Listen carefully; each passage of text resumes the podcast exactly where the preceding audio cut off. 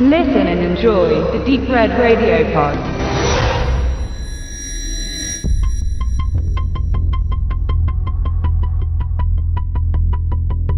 Um einen neuen Film zu beschreiben und zu bewerben, nutzen die Verleiher oder auch Berichterstatter gerne zwei etablierte Beispiele und behaupten, dass sie thematisch und inhaltlich das aktuelle Werk gemeinsam auf den Punkt bringen. Im Fall von Wrong Trail druckte man groß ankündigend Wrong Turn trifft auf Cabin Fever auf das Cover. Es gibt Konsumenten, bei denen diese Reizwörter das Verlangen auslösen, den Film zu sehen. Und damit wäre der Plan aufgegangen.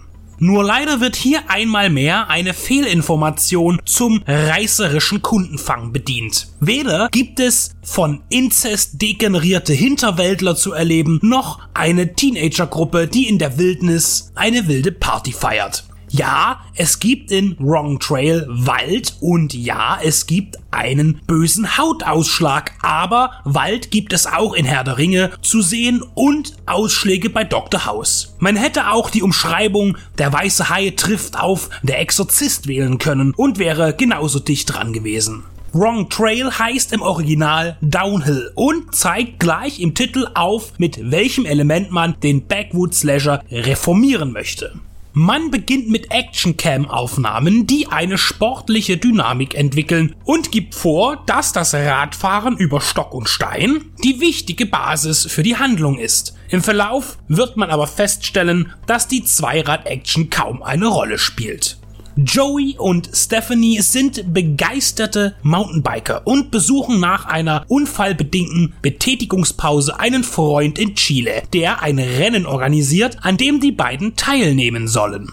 Als sie die Route vorab testen, treffen sie auf einen verletzten Mann, der einem Verbrechen zum Opfer gefallen ist. Sie helfen ihm und befinden sich schnell selbst in Lebensgefahr, denn eine Gruppe finsterer Gesellen ist nun auch hinter ihnen her. Wie junge Menschen durch den Wald gepeitscht und verfolgt werden, ist ein inflationäres Thema. Wenn man diesen alten Schinken noch einmal auf den Tisch bringen will, muss man sich gehörig was einfallen lassen oder eine so bedrückende Stimmung erzeugen, dass es beim Betrachter Unruhe und Angst auslöst. Oder beides, so wie es Eden Lake vollbrachte.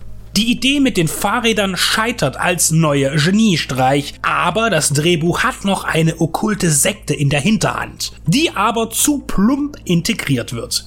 Dem gruseligen Getöse werden am Ende zunehmend sexuelle Riten oder Ziegenböcke zwischengeschnitten. Sehr plakative Symbole für ein satanistisches Vorgehen. Es gibt auch kurz eine Hexe zu sehen, die sich von ihren Schergen libidinös bedienen lässt. Der eingangs erwähnte Hautausschlag kommt von den wurmartigen Wesen, die von der Sekte in ihre Opfer eingepflanzt werden. Warum dies geschieht und welchen genauen Zweck die Tätigkeit des düsteren Kultes erfüllen soll, bleibt fraglich. Zwar gibt es am Ende ein paar Andeutungen, aber man wird doch mit einem großen Fragezeichen zurückgelassen keines, das eine positive, mysteriöse Aura erzeugt, sondern eines, das zu einem unzufriedenen Ergebnis führt. Einem wenig durchdachten, schlechten Film. Technisch gab man sich alle Mühe. Das Setting ist durch sein Naturell sehr ansprechend. Alle Personen sind in Wrong Trail immerzu unterwegs. Leider fängt die Kamera das nicht gut ein. Man hätte ein paar mehr Schienen legen sollen, um Bewegung in die Optik zu bekommen. Die wenigen Actioncam-Momente, die aber nur zu Beginn Verwendung finden, bleiben ein vergeblicher Versuch, diese Kinetik zu erzeugen bzw. zu unterstützen. Bei den Special Effects gibt es Schelte, aber auch Lob.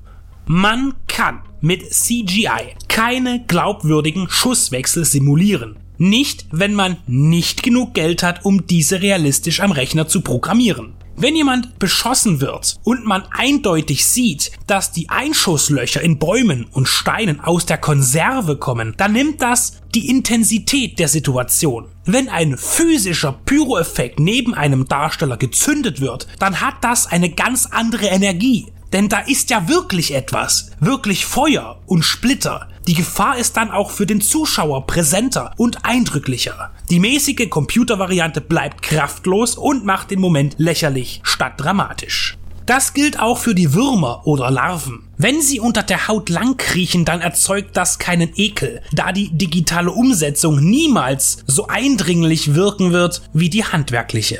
Wenn der Schauspieler, auch wenn er spielt, die Bedrohung selbst in greifbarer Form vor, auf oder in sich hat, dann ist das Resultat intensiver. Das macht vor Ort zwar mehr Arbeit, zahlt sich aber schlussendlich aus. Eine nette Gummihand, durch die ein Messer getrieben wird, kann da nur schwer den Genre-Haussegen wieder gerade rücken. Später, bei der finalen Transformation der Opfer nach der Wurmkur, verbessert man sich und bietet gute Make-up-Effekte. Das kommt dann aber zu spät. Die allgemeinen Backwood-Merkmale können von Regisseur Patrizio Valladares nicht mit ausreichend Atmosphäre und Spannung angereichert werden. Die mühsam zusammengeschobenen Extremsport- und Sekteninhalte finden keine Symbiose. Und eine Reminiszenz an Blair Witch Project hat eher einen parodistischen Charakter, falls diese überhaupt gewollt war. Aber wenn Joey Rotz und Wasser heulend und bei überbelichtetem Gesicht seinen Nachruf in die Kamera schluchzt, dann kommt man automatisch auf den Found-Footage-Klassiker. Die FSK 18 Freigabe ist sicher berechtigt, der Film ist brutal, aber in der grafischen Darstellung nicht relevant. Mit Wrong Trail ist man als Horror-Endverbraucher somit leider auf demselben.